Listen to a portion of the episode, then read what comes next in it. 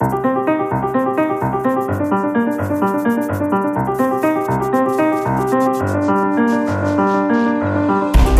Governo remodelado e censurado na mesma semana. Ainda ontem se ouviu o juramento de três novos ministros e já o governo prepara a ida ao Parlamento, onde amanhã o CDS censura o governo numa moção com um chumbo mais do que anunciado, com os votos da maioria PS e da esquerda e um voto a favor do PSD, que já sublinhou, no entanto, que esta moção não tem qualquer efeito prático. São temas para análise dos pares da República de hoje, Manuel Ferreira Leite e José Ribeiro Castro. Boa noite aos dois. E começo por um ponto prévio, José Ribeiro Castro. A notícia ontem mesmo aqui na antena da TSF eh, de que um, a estrada, a chamada Estrada da Morte em Pedrógão, foi uh, analisada poucos dias antes e houve um relatório que afinal concluiu que nada estava errado. Pois, isso é muito perturbador. De facto, é uma notícia que a TSF deu ontem. Eu, por aquilo que pude ler, seja na notícia da TSF e que eu vi na sua emissão, quer no outro órgão de comunicação social, concretamente no Observador, não percebi bem uh, esse relatório, mas é uma notícia muito perturbadora, porque todos nós sabemos o que se passou e a tragédia que ali se passou, e como é evidente, uh, a estrada não estava limpa, ou então não tinha ardido daquela forma que vitimou quase uma. vitimou quase 40 pessoas.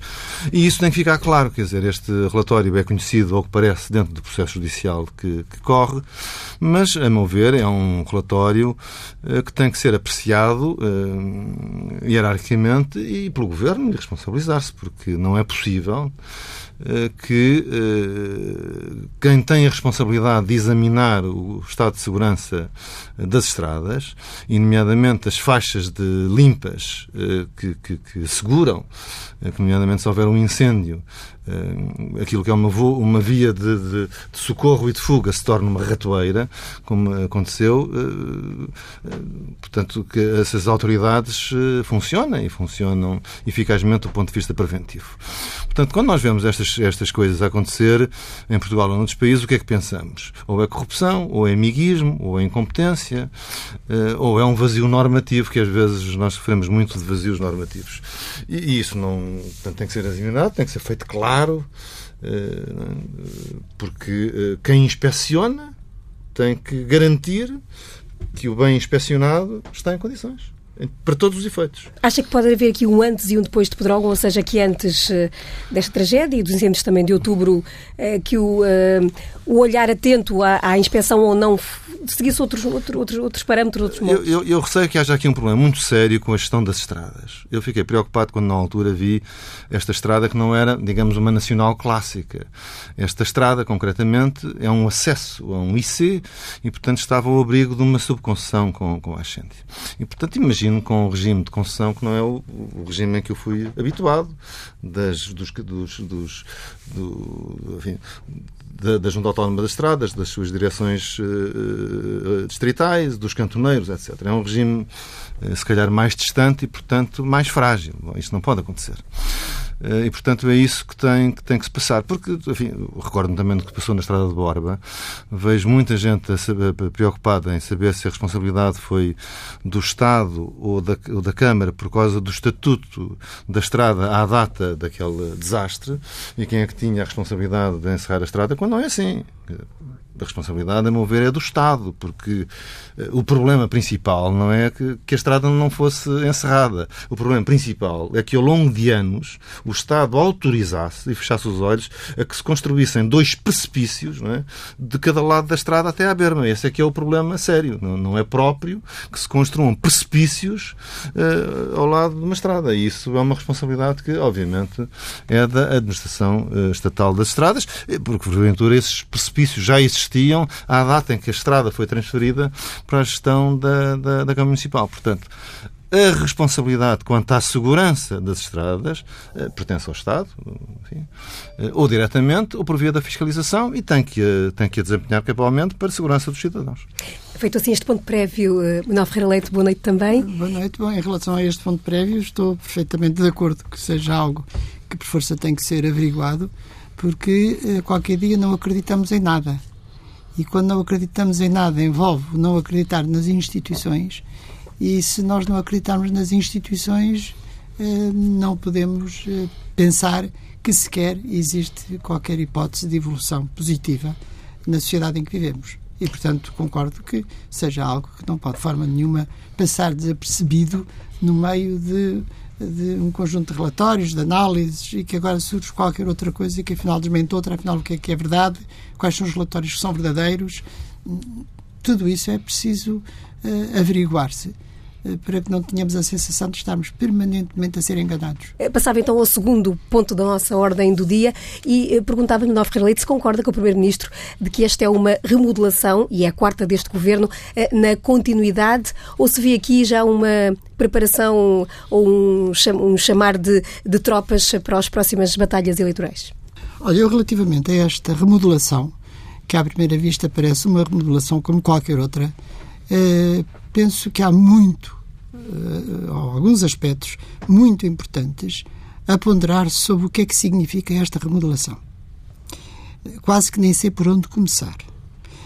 Mas já agora começaria, uma vez que o Primeiro-Ministro invocou uh, as próximas eleições uh, europeias uh, como um motivo básico para retirar, para retirar alguns ministros do governo, eh, com uma atitude que parecia, ou podia parecer à primeira vista, ética muito, eticamente muito defensável, que é não misturar as eleições com o exercício do governo, etc. Essa mistura já foi feita, já está feita, está aprovada e mostra à sociedade que efetivamente andámos a ser enganados à conta de promover um ministro. E esse ministro era o ministro das infraestruturas, enfim, um nome que uh, do planeamento e das infraestruturas. Que é Normalmente é... se chamava Ministro das Obras Públicas, que eu acho que é mais entendível pelas pessoas. E o Ministro das Obras Públicas não é o Ministro que faz estradas porque não constrói nada. Quer dizer, o Ministro das Obras Públicas é o indivíduo que tem uma ideia e uma política e uma orientação sobre os meios de comunicação. Uh, e todo o tipo que envolve uh, uh, efetivamente obra pública. A obra propriamente dita depois, evidentemente, que é feita uh, por, por quem os executa. E é evidente que a ação deste ministro foi altamente criticada na altura em que se percebeu que ele fez uma ronda pelo país a anunciar obras eh, de perspectivas futuras, obviamente, sem nenhum projeto na mão. Eh, na altura, lembro-me que, numa outro tipo de intervenção, me referi ao facto de que antigamente se faziam inaugurações antes das eleições cortando fitas e fazendo a inauguração, e as pessoas eram muito criticadas quando, no fundo, estavam a mostrar a obra que tinham executado durante o seu mandato. Depois passou-se a uma segunda fase, que era o lançamento da primeira pedra, eh, em que eh, não estava lá propriamente a obra, mas pelo menos estava ao sítio, estava a intenção, havia um qualquer coisa que materializava uma ideia, e depois passou-se à fase do anunciar que talvez fosse fazer um contrato e grandes festas só com contratos de intenções de uh, uh, uh, concursos que haveriam de ser lançados. Portanto, nada. E, portanto, conseguiram-se fazer festas, e isso foi denunciado na altura, quando o ministro fez uma ronda pelo país, apresentando efetivamente apenas intenções de potência, nem sequer eram concursos, nem eram aberturas de concursos eram estudos e análises e, e, pensamentos acerca de concursos que haviam de ser feitos para depois ser lançado um projeto. Quer dizer, portanto, direi que não era absolutamente nada eh, depois de vários anos em que não se fez efetivamente obra, eh, provocado por vários motivos, nomeadamente pela política orçamental que foi seguida e que teve que ser seguida, não admito que não pudesse ter sido feito muito, mas alguma coisa podia ter sido feita, nomeadamente na área dos transportes, que sabemos que, e o Ministro com certeza que não conhecia melhor do que qualquer outro, que eh, não se renovam transportes tomando-se decisões que só têm efeitos ao fim de 10 anos. Porque não existem carruagens em estoque, porque não existem autocarros em estoques e, portanto, têm que ser encomendados, demora muitos anos e, portanto, não teve essa visão. E quando se lembrou de fazer isso, foi na altura de, de estarmos perante o colapso do transporte público e perante o, o, o Placo parece que, ou deu a ideia, que tinha tido efetivamente a grande ideia, a grande imaginação de lançar obras. Uh, ora bem, neste momento, percebe-se que o Ministro fez essa ronda, com certeza já sabendo, porque estas coisas não se decidem durante a noite, ou durante uma noite de bons sonhos, uh, já sabendo que ia sair do governo. E, portanto, desde uma falta de ética que eu considero absolutamente criticável, até a ideia de que vai ser substituído por um ministro que chega lá e não vai fazer nada porque por isto já anunciou tudo. E que, portanto, se vê que não esteve a defender nenhum projeto para, para o país, mas esteve a fazer uma ronda para se promover a si próprio, porque pouca gente saberia provavelmente quem é que era o ministro, uh, para promover a si próprio para se candidatar a umas eleições. E agora dizem-me que é uma questão de ética que sai do governo para, para poder fazer campanha à vontade. A campanha fê-la durante o governo enganando as pessoas. Uh, para não me ocupar mais tempo. voltaremos. Uh, passei coisa, voltaremos. mas não esgotei este não, tema. Não, não, voltaremos não seguramente, porque aqui há vários aspectos ainda. Para, para começar, esta, esta ideia, e pegando uh, no que disse agora mesmo uh, Manuel Ferreira Leite, é, tem razão António Costa quando diz que há aqui um, um, um, princípio ético que implica não misturar eleições e que o Governo está a seguir esse, esse princípio. Houve aqui uma jogada eleitoral antecipada. Eu concordo com as observações já feitas pela doutora eh, Manuela Ferreira Leite. Assim, podemos até dizer, ironizando, que o Ministro Pedro Marques eh, fez a visão portuguesa do célebre discurso de Martin Luther King, I have a dream, porque a única coisa que anunciou é que tem um sonho, eh, que é uma coisa muito importante e relevante para quem luta pelos direitos cívicos, que é uma batalha de grande eh, sentido épico e cívico, mas não para, para, para obras públicas, que as pessoas o querem ver, são não sonhos, eh, nos discursos dos ministros, mas realizações e, obra feita. Isso, de facto, eh, tem faltado. Foi um governo com eh, talvez o mais baixo investimento público de, que, que, conhecemos nos últimos anos e é um ministro que vem de uma área sujeita, de facto, a grande desgaste crítico, se recordemos o que se passou nos transportes e recordemos também o que falou na questão das infraestruturas que estava a falar, no início deste programa. Por outro lado, como aliás eu li num post de Vital Moreira uh, no seu blog Causa Nossa, não há nenhuma obrigação de os ministros saírem porque se candidatam a eleições democráticas. Pelo contrário, isso é normalíssimo em democracia, uh, em Portugal e em todo o mundo, que o façam. Portanto, não, isso poderia dar uh, críticas se houvesse desempenho excessivo eh, propagandístico de funções ministeriais, como normalmente acontece, aliás, na véspera das eleições, mas é normal que os ministros enfim, uh, pertencem a partidos políticos, portanto não havia nenhuma obrigação que o fazer. Bom, e de facto, como a doutora chama a atenção, se havia tão, enfim, um esmero ético tão grande, então que não se fizesse aquela uh, propaganda uh, excessiva. Vamos a ver se aqueles planos vão ser cumpridos. Ainda por cima. Vamos ver se ainda somos vivos para os ver. Bom, ainda por cima, alguns deles comprometendo recursos Exatamente. por muitas legislaturas. Alguns de, dos planos sim, anunciados sim. Uh, comprometiam recursos do país. Uh, por, por, várias legislaturas. Portanto, enfim, acho isso completamente uh, dispensável. Agora, o, aquilo que que queria comentar muito rapidamente. Eh, bom, creio que pronto, são, são pessoas que fazem parte, digamos, da, uh, do elenco governamental, portanto, não tem grande novidade, é? portanto, são pessoas que são. E do núcleo duro que, ro que rodam e, e são promovidas, algumas delas, e não me vou uh, pronunciar sobre uh, apreciações de mérito, portanto, são questões de, do critério do Primeiro-Ministro. Agora, aquilo que eu me habituei a ver na avaliação de uma remodelação, nomeadamente nas vésperas de eleições, é a capacidade do governo alargar os seus apoios. E aí é exatamente o contrário. Portanto, é um afunilamento digamos, dos apoios políticos do governo, não há nenhuma capacidade de captação de uma grande figura da vida da economia, ou da vida universitária, ou da vida cultural, não, não, não, não existe, portanto, é, é digamos, a rotação é, de, de, do banco de, não de suplentes, mas pessoas que jogam noutras, noutras posições e que são é, convocados para posições mais avançadas, eh, e, portanto, é um, é, digamos, é um reforço do núcleo duro, não mais do que isso, uh, e também uma consolidação de uma viragem à esquerda, que aliás já tinha sido feita na, na pequena regulação anterior, nomeadamente pelo tom manifestamente mais à esquerda da titular da saúde. E eu não sei, enfim, pronto, o PS é que sabe dos seus interesses, talvez a quebra nas sondagens tenha a ver com isso, porque à esquerda aquilo começa a haver um grande engarrafamento. Quer dizer, está lá o PCP, está lá o Bloco, agora junta-se também uh, o PS com o reforço da sua ala esquerda. Enfim, uh, veremos o que é que isso dá.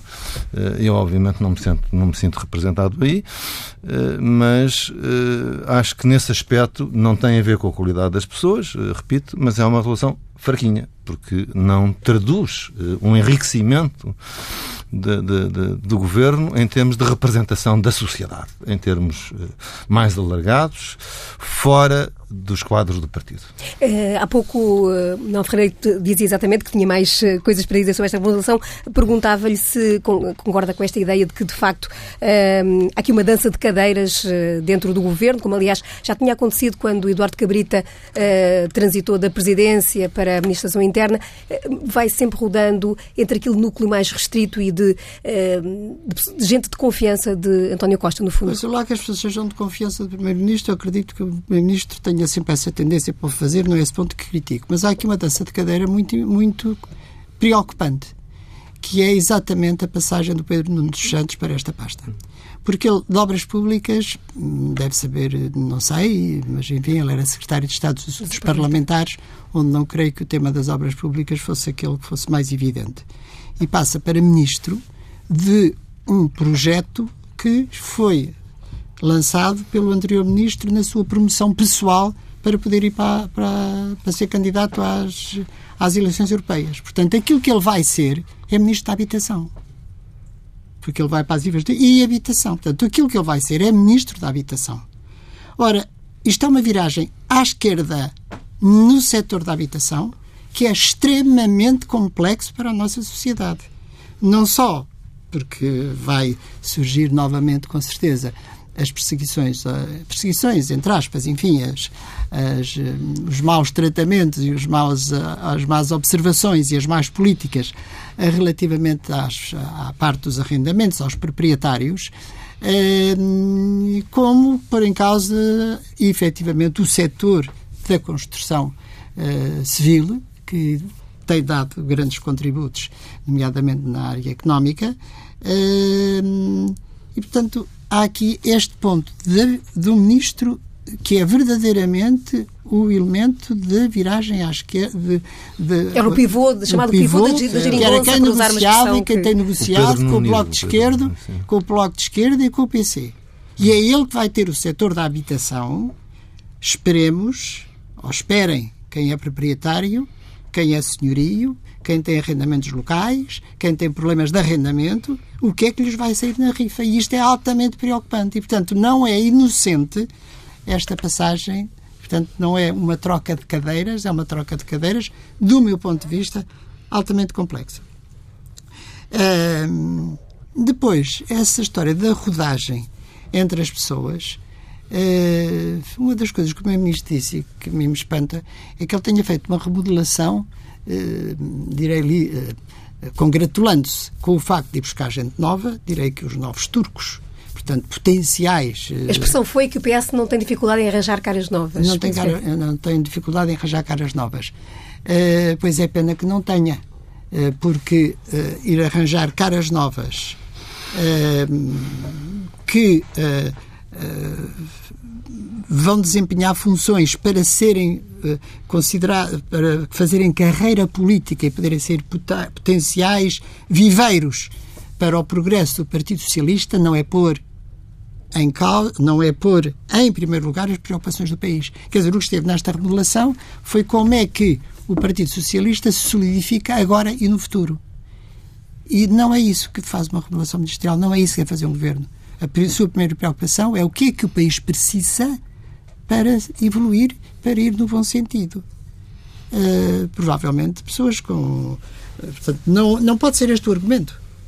Tem que ser outro argumento.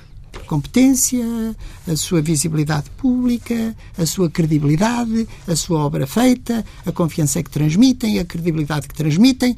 Isso sim pode ser um elemento impulsionador de uma sociedade. Não é um estágio para aquelas pessoas que vão no futuro uh, fortalecer o Partido Socialista. E viu aqui que há uma resposta também à esquerda ou o Partido Socialista a tentar, eh, em ano eleitoral também, eh, encontrar eventualmente algum apoio no eleitorado de esquerda com a escolha, por exemplo, de Pedro Nuno Santos para, para, Bom, para assim a é, ascensão no se, governo? Se assim é, se assim é, e, e, com certeza que não deixou de ser esse o aspecto, como calcula, do meu ponto de vista, não é nada que me agrada antes que me assusta. E, portanto, uh, uh, esse é um ponto. Há aqui outra questão nesta remodelação e que não vou deixar também passar em claro e que tem a ver com a relação familiar que existe em muitos membros do governo. Eh, e eu acho que isto não é nenhum, nenhum elemento de, de menor.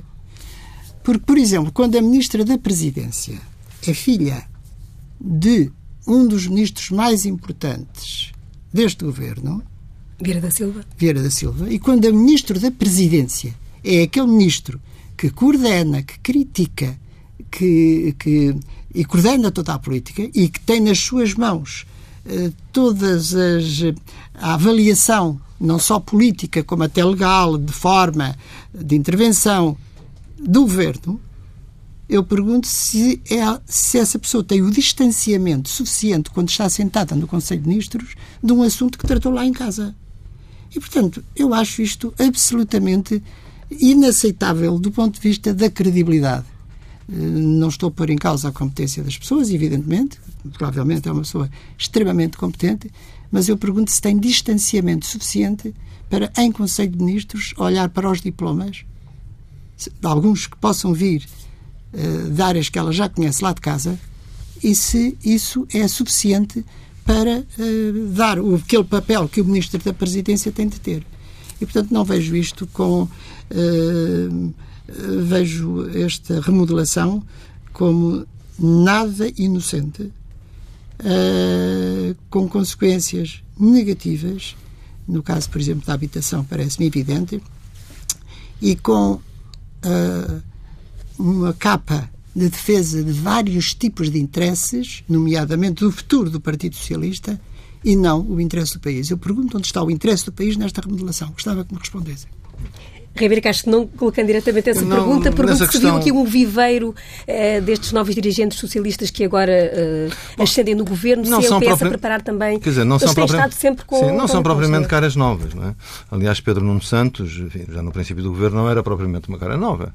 Era uma pessoa conhecida da sua intervenção parlamentar, era uma, uma figura. Eu não considerei o Pedro Nuno dos Santos como cara nova. Quer dizer, há ali há uns tantos é que são caras Não, não, mas eu, eu estou Sim. a dizer é que o, foi o Primeiro-Ministro que disse que uh, apresenta caras novas. Portanto, eu estou a responder, digamos, a esse comentário e não, e não aqui a, a doutora Manuela Ferreira Leite. E, portanto, e, e, mesmo, pronto, a Ministra da Presidência, que era Secretária de Estado adjunta do Primeiro-Ministro, ainda que fosse uma pessoa discreta, era uma pessoa cuja história já era conhecida, a empresa tinha-se interessado e, portanto, era uma pessoa que era conhecida como um quadro da, da, da presidência do governo. Portanto, que no último não... Congresso também subiu. Sim, portanto, não, não era propriamente uma cara nova. Portanto, eu não vejo propriamente que haja novas. Não é? Eduardo Cordeiro também é uma figura conhecida, digamos, do Pedro Nunismo e, portanto, um vice-presidente da Câmara Municipal de Lisboa. Portanto, dentro desta lógica de quadros partidários eh, com algum músculo e intervenção, são pessoas já conhecidas. Não há propriamente uma surpresa. Ah! enfim, ainda ao meu Benfica não há provavelmente um João Félix ou um Ferro, não é que sai uh, uh, repentinamente como uma, uma estrela. Não, bom, não, pronto, são, são pessoas. Bom. Eh, uma cara nova não é? seria, por exemplo, se vagava às obras públicas, é? um grande engenheiro com um pensamento conhecido sobre o país e sobre as infraestruturas. Bom, isso é o que seria, de facto, uma cara nova. Até podia ser uma pessoa uh, velha, uh, com experiência, mas com pensamento e com intervenção, com pensamento estratégico. Isso seria, não é? sendo uma pessoa de 50 ou 60 anos, seria uma cara nova. E representaria a capacidade do Partido Socialista de atrair quadros muito relevantes da sociedade portuguesa uh, com competência nos respectivos setores. Isso seria bom. Portanto, o, que eu creio é que a remodelação não acrescenta muito. Uh, não acrescenta nada. E o que, o, o, o que acrescenta é talvez para a gestão do partido. E para todos aqueles que não pertencem à gestão do partido, bem, não, não, não, não entusiasma, não, não, não mobiliza, não, E, e, e, também se a ideia é pôr, uh, pela promoção de Pedro Nuno Santos, a competir no bloco, no, no voto com o bloco, eu creio que pode resultar ao contrário. Há pessoas que desenvolvem uma linha política e depois entregam votos a esses setores, porque lhes dão representatividade e força. Uh, bom, agora eu também fico muito preocupado com uma a doutora Manuela Ferreira Leite, se viermos a assistir na habitação, há um, há um, um, um regresso ao passado, não é? Ao piorio, na verdade, ao congelamento progressivo das rendas e, portanto, à destruição do setor, do setor da habitação, com dinamismo de mercado e de, com mercado de arrendamento dinâmico, que é muito importante para a mobilidade social para a mobilidade social e também para o desenvolvimento da economia com alguma saúde no, no setor da habitação.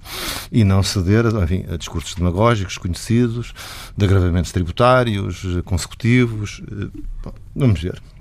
Vamos ver, vamos ver. Mais uh, imediato na nossa uh, agenda política está amanhã uma uh, moção de censura apresentada pelo CDS, curiosamente na véspera de duas reuniões importantes, tanto do Partido Socialista como do, do, PSD. O Partido Socialista tinha marcado a sua convenção europeia para divulgar o nome Pedro Marcos Scherm, por demais conhecido. O PSD tinha a sua convenção estratégica que vai preparar o programa do partido.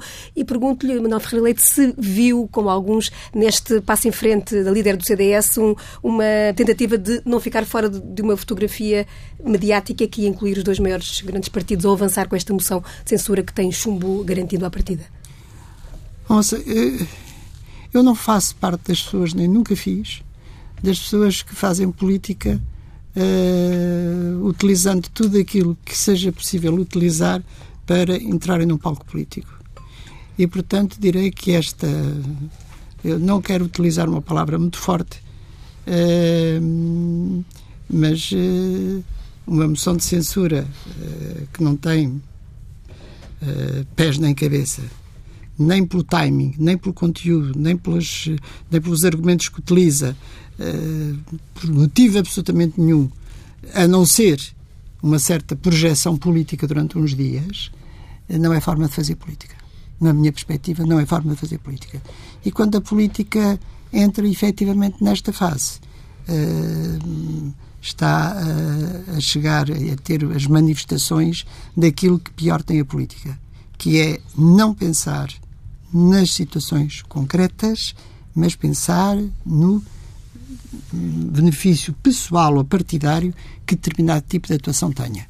Não tem nenhum efeito, nenhum efeito sabe-se à partida, sempre soube, sabe-se hoje, sabe amanhã, sabe sempre, que não tem nenhum efeito. Tem apenas um, que é ajudar a unir a esquerda. Parecia que as esquerdas estavam mais ou menos embaraçados uns com os outros e agora, durante uns dias, durante uns tempos, a imagem que vai passar ao país é que a esquerda se uniu toda e, portanto, que existe aqui uma estabilidade política certa, podemos estar todos descansados. Que lindíssimo resultado para esta iniciativa. E, portanto, eh, aí está, por exemplo, um ponto onde, onde um, eh, nunca o PSD, pelo menos o atual, não faria isso seguramente. Não tomaria uma medida destas de, arranjar, de inventar uma moção de censura só para aparecer nas páginas dos jornais, ter tempo de antena durante umas horas. Uh, nunca o faria. Mas houve aqui uma tentativa de, uh, cito António Costa, arrastar o PSD para esta moção por parte do CDS. Uh, ontem, à saída da posse, o Primeiro-Ministro dizia que a moção terá apenas como efeito básico uh, tentar arrastar o PSD nesta... Eu acho que a ideia de... de que se arrasta o PSD é uma medida já, é uma ideia já de si pouco nobre. Uh, isto porquê? Porque nunca o PSD teria feito, se o PSD tivesse tomado uma atitude destas, eu diria exatamente o que estou a dizer agora. Portanto, não tem a ver com esse facto.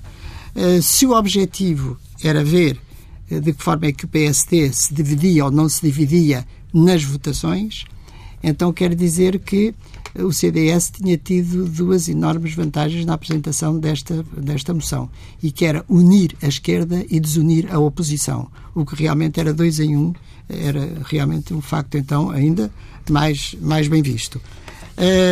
Quanto ao problema das votações e do arrastamento, não, é, não, não tem nada a ver com, do meu ponto de vista, não tem nada a ver com arrastamentos, porque esta votação vai-se passar no Parlamento. E no Parlamento está lá o maior partido da oposição, que é o PSD, portanto, tem que lá estar, tem que discutir, não pode deixar de votar e é evidente que quando vota não vai votar a favor de uma política da qual discorda. E, portanto, quando havia pessoas que pensavam que o PSD se tinha a abster, ou que vinha não sei quê, ou que ia mostrar a divisão não sei de quê, quer dizer, não tem o mínimo dos sentidos porque não havia, não havia essa possibilidade. Não havia essa possibilidade. Nenhuma. Se isto fosse uma discussão cá no meio da rua, talvez o PSD pudesse não aparecer no, no comício. Mas não é uma discussão no meio da rua, é uma discussão no Parlamento, em que o PSD é o maior partido da oposição, em que uh, as votações têm que ser feitas, ele vai ter que votar e vai ter que votar de acordo com aquilo que pensa, evidentemente, o governo. Agora vai entrar, direi, no espetáculo que foi montado exclusivamente para estes dois aspectos e, portanto, é uma forma de fazer política com a qual discordo e aí, verdadeiramente, não deixo de mais uma vez dizer que o PSD de hoje nunca faria semelhante, eh, nunca tomaria semelhante medida, porque isto é, eh, é um espetáculo apenas. E a política não pode ser espetáculo. Temos muito em que pensar e muitos assuntos para tratar. Já Rui Gás, encontra oportunidade nesta moção de censura? Bom, deixe-me deixe responder.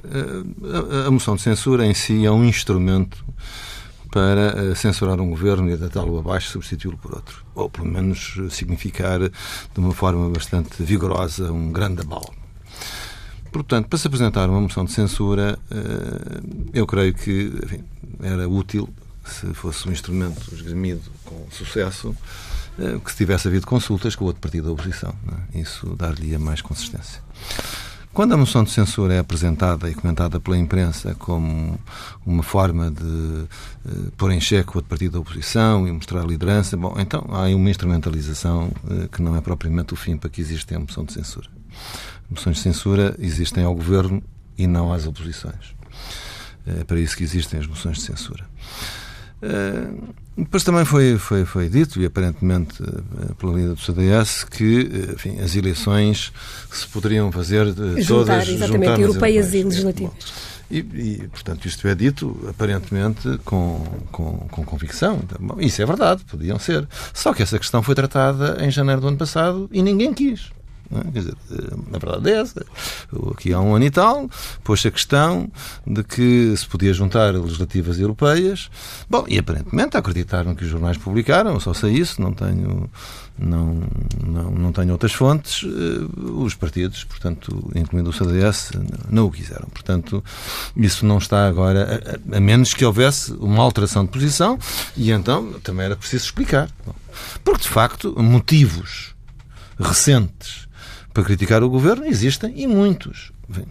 Acrescentou-se agora a remodelação, mas enfim, o que se passa na saúde enfim, é, é, é, é, de facto eh, de criar grande alarme. De, eh, enfim, e outros, e outros dossiês que caberia pôr em frente. Bom, mas, portanto, esta moção é uma espécie de uma interpelação musculada sujeita a voto. Mas não, não é mais do que isso. Bom.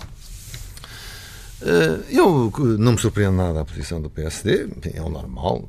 Eu, se estivesse no lugar do PSD, fazia a mesma coisa, portanto, procurava desvalorizar, mas votava, obviamente, contra o governo, ou seja, votava a moção de censura, não é? Quer dizer, isso era o que mais faltava, que fosse abster-me ou, ou apoiar o governo, portanto, pareceu-me isso normal. Agora, no debate da moção de censura vai ser interessante ver se eh, quem é colocado em posição de desconforto é o parceiro da oposição, o PSD, ou são os, os adversários na esquerda, porque de facto dizer, quem deve ser colocado em posição de dificuldade é o Partido Socialista e também o Bloco e o PCP, porque o Bloco e o PCP eh, então estão contentes com os professores, estão contentes com o que se passa com os professores, estão contentes com o que se passa na saúde portanto, por isso é que vão apoiar. Portanto, é preciso eh, ver é, se vai ser colocada pressão não é? Uh, nos partidos da Jeringonça, e nomeadamente o PCP e o Bloco, no apoio a políticas que eles criticam uh, no governo. Quer dizer, esta, esta, esta duplicidade em que temos vivido tem que ser posta em evidência. Uh, bom, ou então a moção de censura seria completamente uh, um fracasso e passaria ao lado da realidade e daquilo que é a função de um partido da, da oposição, mesmo não sendo o maior partido da oposição.